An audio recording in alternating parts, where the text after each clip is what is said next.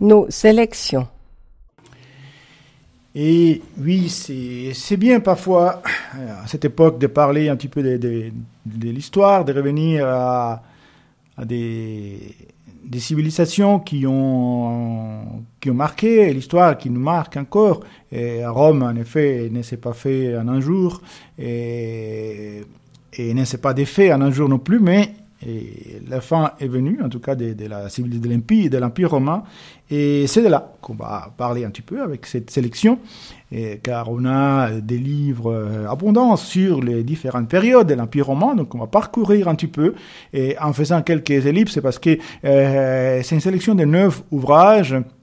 Étant donné que euh, je fais un clin d'œil puisqu'on est en novembre et que euh, dans les calendriers romains, l'ancien calendrier romain, et novembre, c'était justement le neuvième mois de l'année. Alors, on va commencer. Et, depuis euh, l'essor, les, les, les, fleurissements de l'Empire avec César jusqu'à euh, les débuts, ou plutôt l'effondrement, avec euh, neuf livres. Bien, pour notre premier ouvrage, on va pas courir des risques, on, et puis surtout, on va parler de, de Jules, César, bien sûr, César Imperator, comme euh, se nomment les livres de Max Gallo, qui ne connaît pas, Max Gallo, c'est grand auteur, et là, il fait une somme magnifique sur euh, Jules César, les personnages riches, euh, qui étaient euh, militaires extraordinaires, et bon, qui avaient aussi euh, des appétits et qui euh, étaient euh, écrivain, ou en tout cas, prenant du mot écrivain, puisqu'il a écrit la, historien, la, guerre des Gaules, pas des Charles, mais la guerre des Gaules, euh, de la France, cette région de la France, où il parle d'ailleurs de la Suisse, il parle aussi de la, un peu de, la, de, de, de la région proche de Genève d'ailleurs, mais d'autres aussi.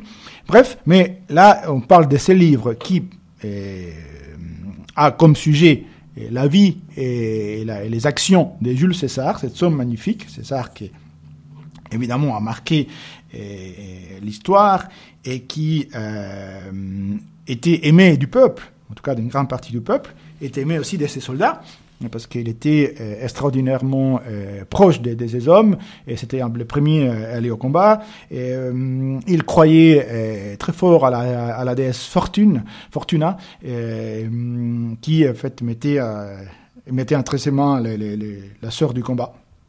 Homme d'un grand courage, mais qui a été, comme on sait, tous donc à un moment donné soupçonné des, des tyrannies, des appareils du pouvoir, et il a été, euh, par un complot, par une conjuration, il a été poignardé et tué. Et donc, c'est cette histoire qui vous parle, ce livre extraordinaire, César Imperator, qui est disponible avec le numéro 13374. L'immense empire romain a régné quatre siècles sur le monde. Il a été créé par un homme d'une stature exceptionnelle, secret, ambitieux, mais attachant, Jules César, auquel Max Gallo restitue toute sa fascinante humanité. On le connaît vainqueur de Vercingétorix et séducteur de Cléopâtre.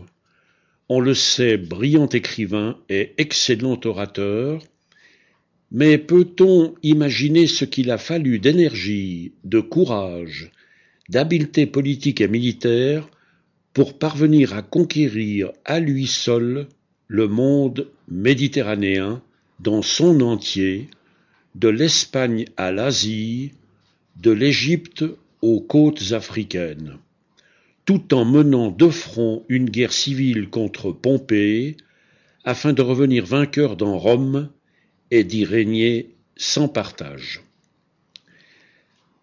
César est un homme seul, même marié plusieurs fois, même à la tête de ses armées, même dans les bras de ses jeunes et beaux secrétaires, même au milieu du peuple romain qui l'acclame parce qu'il a su aussi prendre aux riches pour donner aux pauvres, et redistribuer les terres aux soldats. Seul est donc en perpétuel danger, ce qui ne semble pas lui déplaire. Mais à force d'être grand, on peut perdre ses repères. Siégeant sur un trône d'or, dictateur et consul à vie, grand pontife et impérator, il n'a pas su voir, aveuglé par sa propre gloire, les poignards qui le guettaient dans l'ombre. Pour notre deuxième ouvrage, un livre qui fait partie d'une trilogie. Alors je ne vous présente pas la trilogie, mais je vous conseille de la, de lire, de l'écouter. Et, là, on a un personnage qui n'est pas un empereur, mais qui est quelqu'un qui était proche de la, de la, de l'Empire, proche aussi du pouvoir, et, car il était ah, dans la politique, mais c'était aussi un grand orateur, euh, écrivain, personnage extrêmement intelligent, rusé, euh, apprécié et diversement euh, selon où l'on se situe, mais qui a marqué extrêmement profondément et aussi bien la, culture de l'époque romaine même à l'époque contemporaine, s'appelle, il s'agit des Cicéron, pardon, Cicéron. Et, le livre dont je vous parle, c'est le premier d'une trilogie, et, qui s'appelle la trilogie Cicéron, justement, et celui-là s'appelle Imperium. Donc, euh, on voit euh, les débuts des, Cicéron et, et, son ascension euh, dans les cercles du pouvoir et, aussi sa, sa manière d'être. Donc, je vous recommande euh, la trilogie en entier et en particulier ces premiers volumes par lesquels normalement on devrait commencer, qui s'appelle Imperium. Et euh, je vous les recommande avec les numéros 14728. Lorsque Tyron, le secrétaire particulier d'un sénateur romain, ouvre la porte à un étranger terrorisé il déclenche une suite d'événements qui vont propulser son maître au sein d'une des plus célèbres et dramatiques affaires de l'histoire. L'étranger est un Sicilien victime de Vérès, gouverneur vicieux et corrompu. Le sénateur en question, c'est Cicéron, un jeune et brillant avocat déterminé à atteindre l'imperium, pouvoir suprême au sein de l'État. À travers la voix captivante de Tyron, nous sommes plongés dans l'univers perfide et violent de la politique romaine, et nous suivons un homme intelligent, sensible, mais aussi arrogant et roublard, dans sa lutte pour accéder au sommet. C'est un monde qui ressemble étonnamment à celui d'aujourd'hui, toile de fond d'un véritable thriller politique autour de l'irrésistible ascension de Cicéron. Tout ce qu'il avait, écrit Tyron de son maître, c'était sa voix, et par sa seule volonté, il en a fait la voix la plus célèbre du monde. Oui, Cicéron étant de tous les coups, il, il a fallu à un moment donné s'en débarrasser. Et qui s'en est débarrassé et rien, personne d'autre que les successeurs des, des Césars et son protégé et parent Auguste, euh, qui va, euh, enfin, dont les noms étaient Octave à la base, enfin, dont les noms étaient à à rallonge comme tous les noms romains, mais connu sous le nom d'Octave. Et une fois qu'il a été érigé en empereur, il a reçu le nom d'Auguste, et puis il a donné les noms à un mois de l'année aussi, bien sûr, dans lesquels en général on part en vacances quand il n'y a pas de virus. Et euh, donc Auguste, c'est le titre de ces, de ces romans historiques de John Williams, auteur américain, grand auteur américain, extrêmement cultivé, et avec une grande perspicacité psychologique. Donc Auguste raconte justement l'histoire euh, d'Auguste.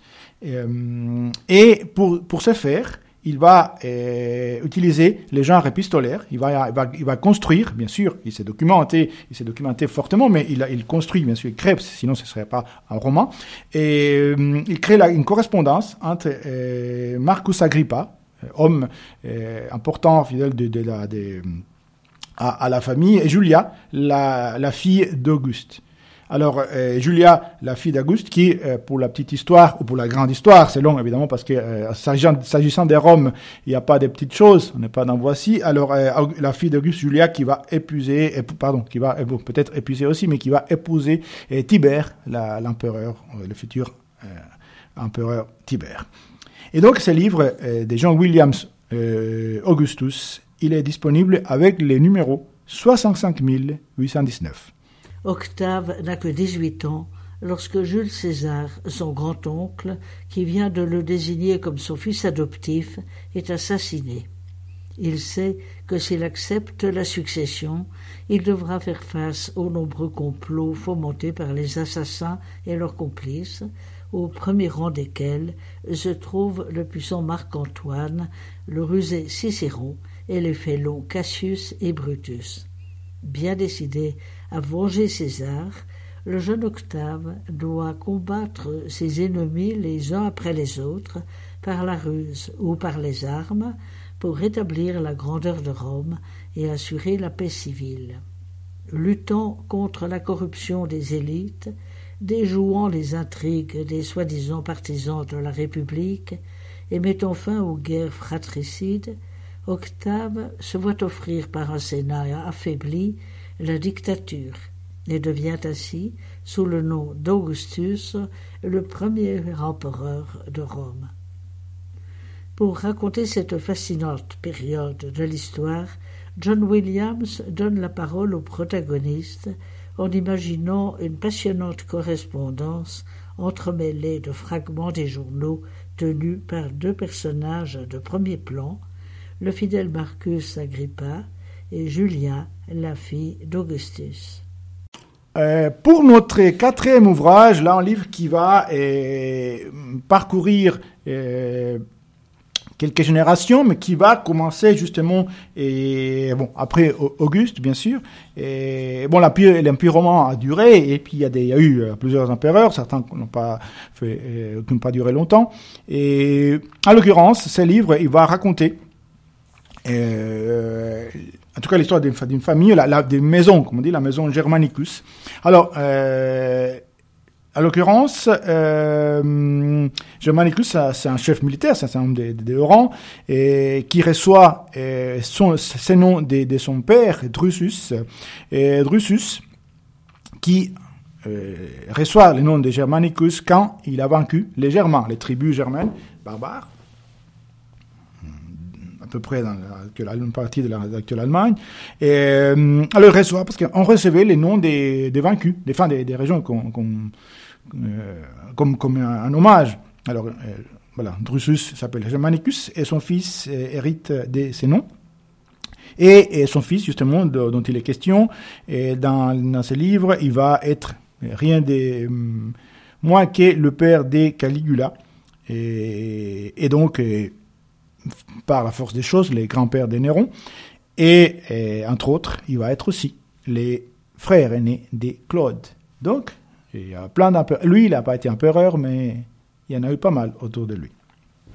Ce livre est extrêmement intéressant, bien raconté et bien documenté par Jane Champion et la maison Germanicus. Il est disponible avec les numéros 18 500 46. Le journal de Germanicus.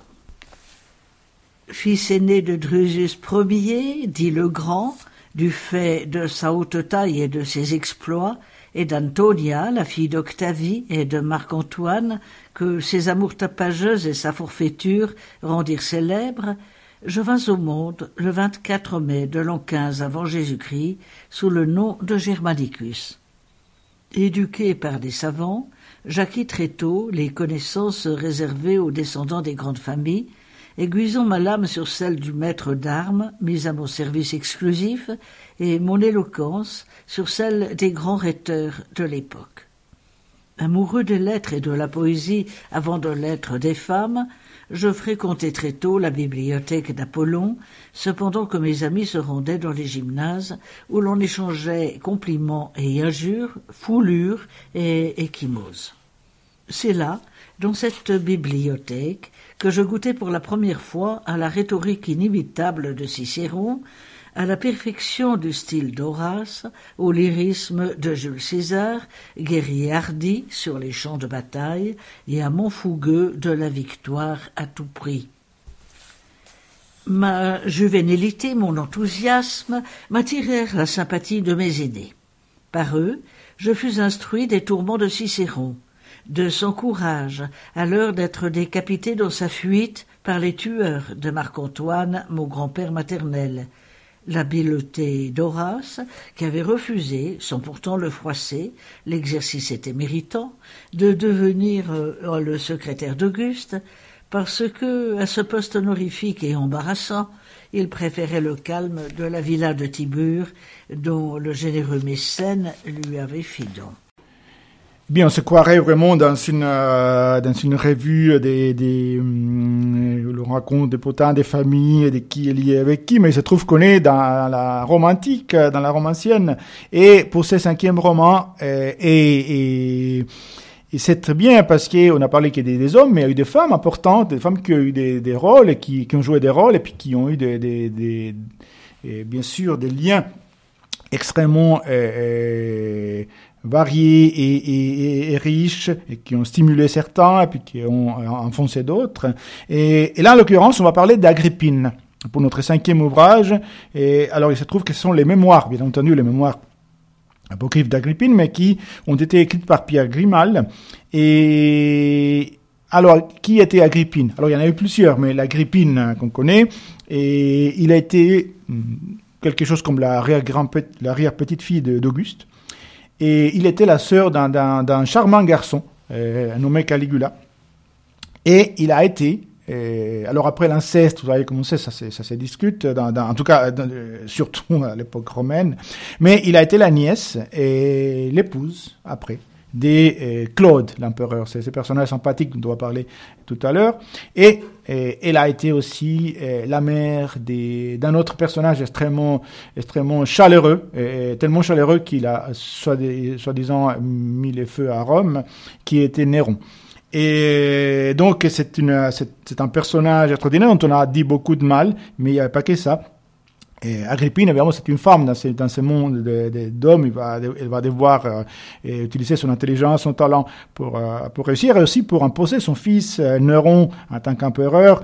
Et même si, d'une certaine manière, par, par ricochet, malheureusement, ça va lui coûter la vie. Enfin, c'était des choses qui arrivaient souvent à Rome. Et, on pouvait perdre la vie facilement même sans virus. Et, donc, c'est l'histoire d'Agrippine, l'histoire extraordinaire d'Agrippine qui est racontée dans ce livre qui nous est présenté avec le numéro 15255. Il est rare qu'un écrivain qui est également un grand érudit nous donne une vision aussi vivante et surtout aussi authentique de l'Antiquité. Pierre Grimal a une connaissance intime de la pensée romaine et tout particulièrement de cette période de l'Empire et des temps néroniens.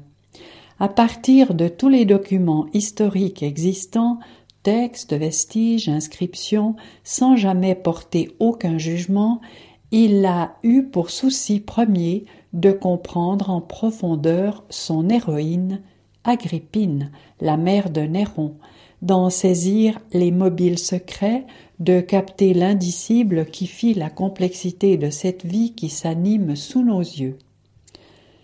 Fille de Germanicus, arrière-petite-fille du dieu Auguste et aussi de sa sœur Octavie, arrière-petite-fille d'Antoine et de Livie, sœur de Caligula et nièce de l'empereur Claude qu'elle épousera un jour, Agrippine a toujours eu conscience de son sang divin.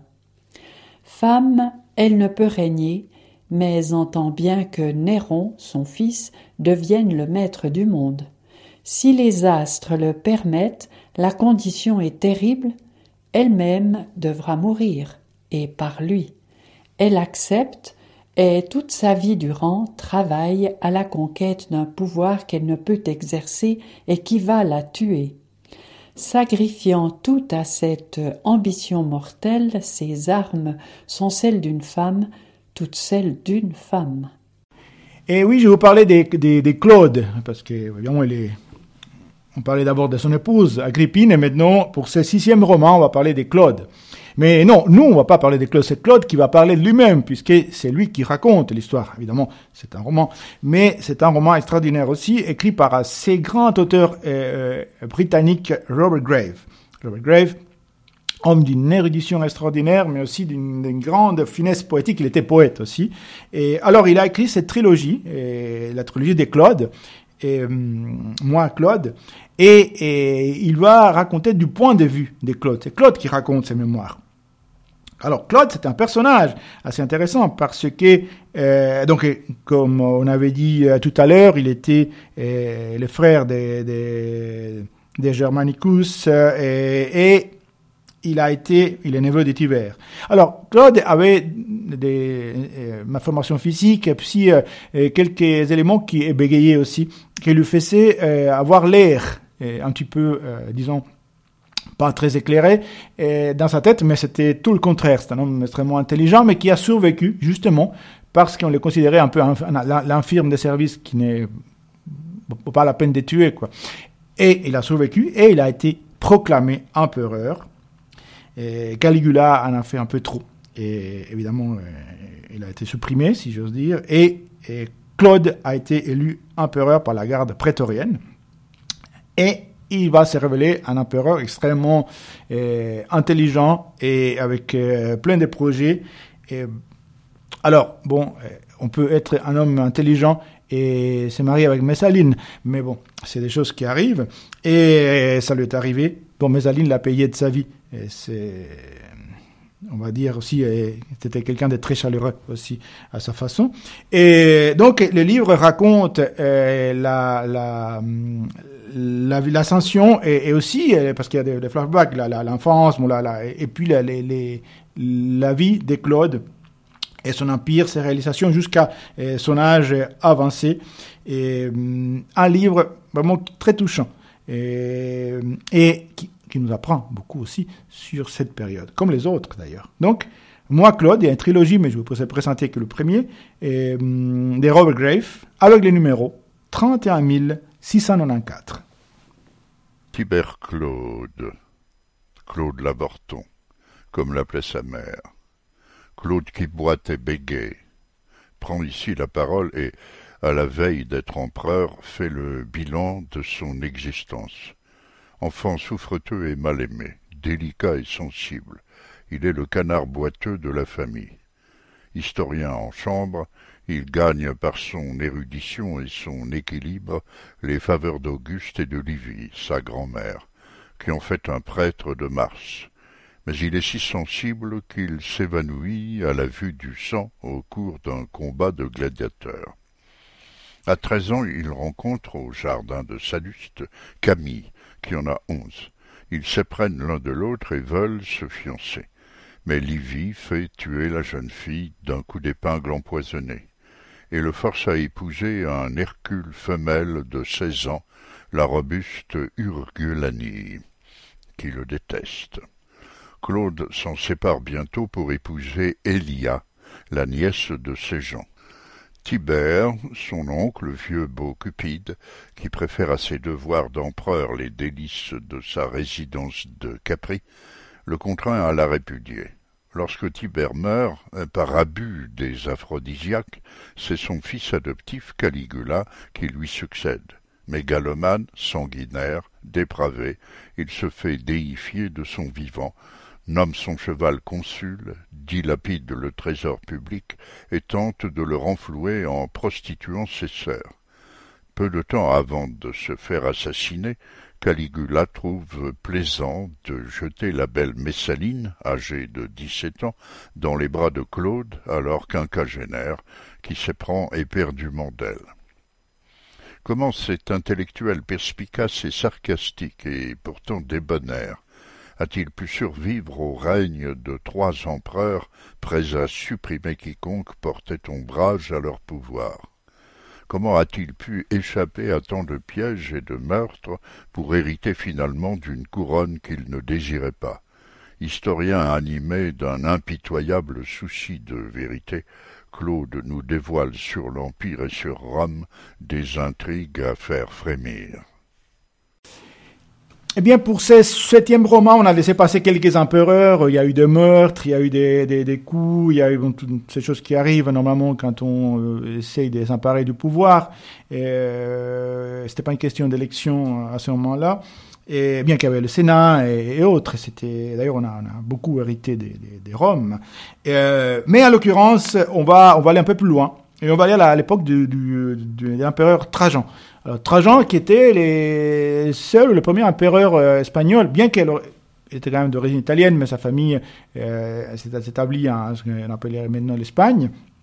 Donc, euh, on va dire que c'était l'espagnol. Et euh, Trajan, un empereur qui a été considéré comme un des meilleurs. Il, a, fait des bonnes œuvres. Il était, il était copain même avec les, les sénats, etc. Donc, un gars. Et ce livre, en fait, va nous raconter la vie quotidienne dans la Rome antique à l'époque de Trajan. Donc, c'est-à-dire que on va suivre les pas d'un roman, comme si on était un roman, et un romain, donc un citoyen de Rome, dans la capitale. Alors Alberto Angela est un Italien. C'est pas, il n'est pas à son premier coup, il a fait la même chose pour Pompéi, par exemple, et, donc il, estime, il, il nous, nous produit une immersion, une immersion dans les quotidiens. Alors c'est l'histoire, on peut dire, mais une manière de raconter l'histoire qui est tous les profs d'histoire aimaient bien parce que ça, ça nous fait être dedans. Alors on va dans la romantique, on voit comment, par exemple, on achète les pains et on sait combien coûtent les pains. Et alors, euh, apparemment, une miche de pain coûtait à l'époque l'équivalent d'un euro, alors qu'un bol de soupe coûtait 50 centimes d'euros. Ça, vous savez, et, si jamais vous vous, retrouvez à l'époque ancienne, à l'époque de Trajan. Euh, donc par un franc et quelques, à peu près, vous avez une miche de pain, et puis pour, pour deux francs, vous avez aussi une, boule de soupe plus les pains. Et aussi, vous avez comment, comment on lavait les habits, comment, comment ça s'est passé au niveau des du peuple de la ville, de, de, de, de l'ambiance. De la, D'ailleurs, c'est, assez drôle parce qu'il il dit que pour imaginer un peu ce qui, est, ce qui serait la, la Rome antique, euh, à l'époque, à cette époque-là, il fallait imaginer l'Inde actuelle, avec tous ces mélanges d'odeurs, de saveurs, la foule, et les différentes classes sociales qui, qui, traversent ces endroits. Donc, il y a, a, et, c'est très, très, très visuel. Très, on peut toucher et, et, palper et sentir ce qui se passe dans cette période-là euh, romaine à l'époque de Trajan, et, on regarde, on, avance dans la peau d'un citoyen romain. Donc c'est vraiment une belle immersion euh, que je vous recommande. Donc une journée dans la Rome antique de Alberto Angela avec le numéro 68 894. Par une belle journée de l'an 115, un visiteur pas comme les autres sillonne la capitale d'un empire alors à son apogée. Il ne se contente pas de visiter les monuments de la Rome antique. Il partage surtout le quotidien de ses habitants, du lever au coucher, dans de riches demeures comme dans de sinistres immeubles de rapport, au cœur des forums impériaux et sur le marché aux esclaves, dans les gradins du Colisée et les bassins des thermes de Trajan, à la table d'une modeste taverne, puis lors d'un somptueux banquet, et en bien d'autres lieux encore. Ce visiteur, c'est vous, avec pour guide un auteur passé maître dans l'art du docu-fiction sur papier. Caméra au point, celui-ci vous confrontera à des situations et à des personnages aussi divers que l'historien Tacite face à son éditeur et un condamné face à un lion, vous faisant ainsi éprouver la civilisation romaine dans ce qu'elle a de raffiné et de cruel, d'insolite et de moderne. Historiquement, on est pratiquement après Trajan. Et pour un livre qui, euh, du point de vue de la chronologie, se situe justement après, mais du point de vue de la de l'enregistrement, c'est les, les, premiers de cette sélection, puisque c'est il a un vénérable chiffre que je vous dirai tout à l'heure. Et le livre, c'est un, classique, c'est un grand classique d'un grand auteur ou autrice euh, d'origine belge, d'ailleurs, mais considéré par les Français comme française, c'est une, une, autrice belge, qui est Marguerite de Crayencourt, plus connue sur Marguerite d'Ursenard. Et il s'agit des mémoires d'Adrien. Adrien, empereur romain, homme cultivé, raffiné, et qui, euh, d'ailleurs, a euh, écrit, enfin, il, euh, raconte aussi. Là, c'est un peu à la manière du, livre des, des, Claude, bien que les styles soient différents. Plus, euh, disons, il y a il y a une, manière, une, une, longueur de phrase, une sorte de, de, de beauté et, et, et, d'élégance particulière au style de Marguerite Dursenard et, plus intime aussi. Et, Marguerite Dursenard s'est mis un petit peu dans la peau des, des d'Adrien qui est à ce moment-là un certain nombre de maladies, qui fait le bilan en quelque sorte de l'époque. Là, il y, a, déjà le christianisme qui est présent. Bon, il était déjà un petit peu avant, mais il commence à se répandre un petit peu dans l'Empire et, ailleurs. Et euh, alors, les, lettres, il y, a, un poème d'ailleurs qui, est un vrai poème d'Adrien qui se dessert au livre. Et, et, puis il y a une lettre qui est adressée à Marc Aurel, qui signé pour être le successeur d'Adrien. Et donc là, là, ça raconte un peu son, sa vie, son parcours, ses rapports avec les gens, aussi euh, toute cette question aussi du christianisme naissant et, autres, et des, religions en général, et, euh, la, manière d'interagir avec les, avec les personnes, la manière aussi d'affronter la maladie. Donc un très beau livre, Mémoire d'Adrien, des Marguerite Jursenard, avec les numéros 1000 836. Mon cher Marc, je suis descendu ce matin chez mon médecin Hermogène, qui vient de rentrer à la villa après un assez long voyage en Asie. L'examen devait se faire à jeun. Nous avions pris rendez-vous pour les premières heures de la matinée. Je me suis couché sur un lit après m'être dépouillé de mon manteau et de ma tunique. Je t'épargne des détails qui te seraient aussi désagréables qu'à moi-même, et la description du corps d'un homme qui avance en âge et s'apprête à mourir d'une hydropisie du cœur. Disons seulement que j'ai toussé, respiré et retenu mon souffle selon les indications d'Hermogène, alarmé malgré lui par les progrès si rapides du mal, et prêt à en rejeter le blâme sur le jeune Iolas, qui m'a soigné en son absence.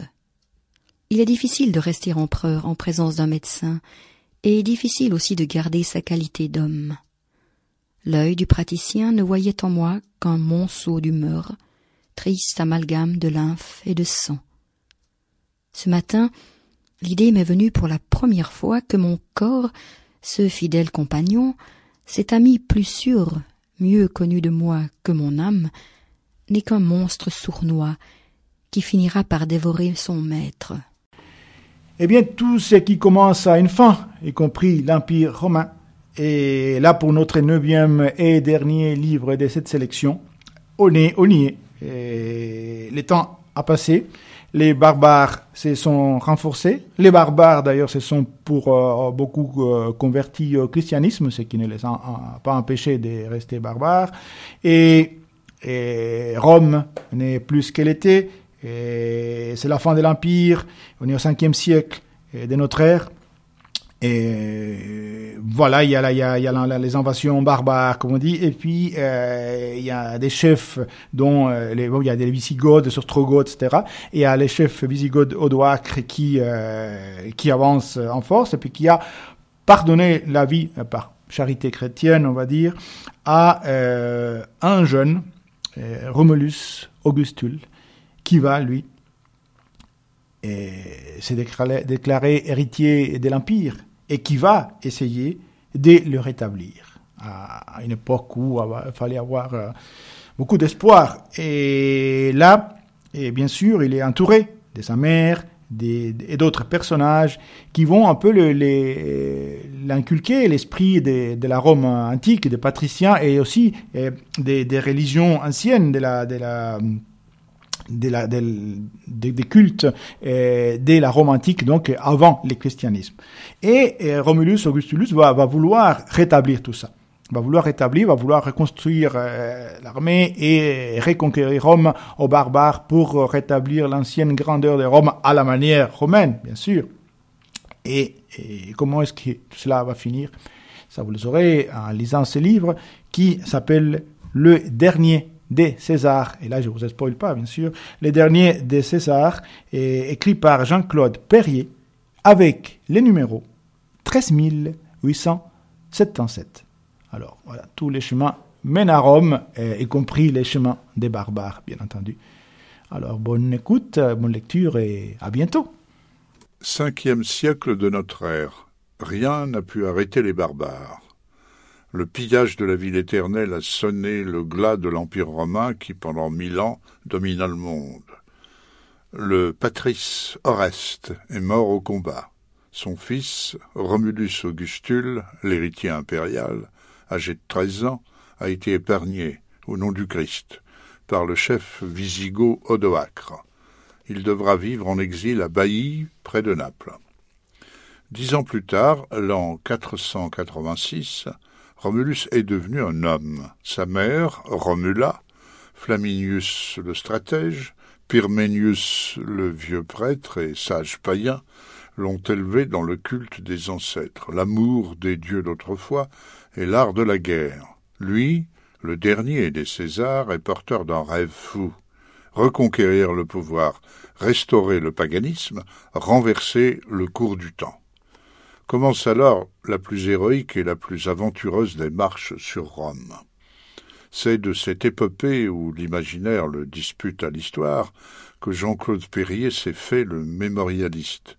Personnages inoubliables, réels ou inventés, scènes quotidiennes et tableaux de bataille, jeux politiques ou amours passionnés se mêlent dans cette vaste fresque romanesque et où se dessine la naissance de l'Occident dont nous sommes les héritiers.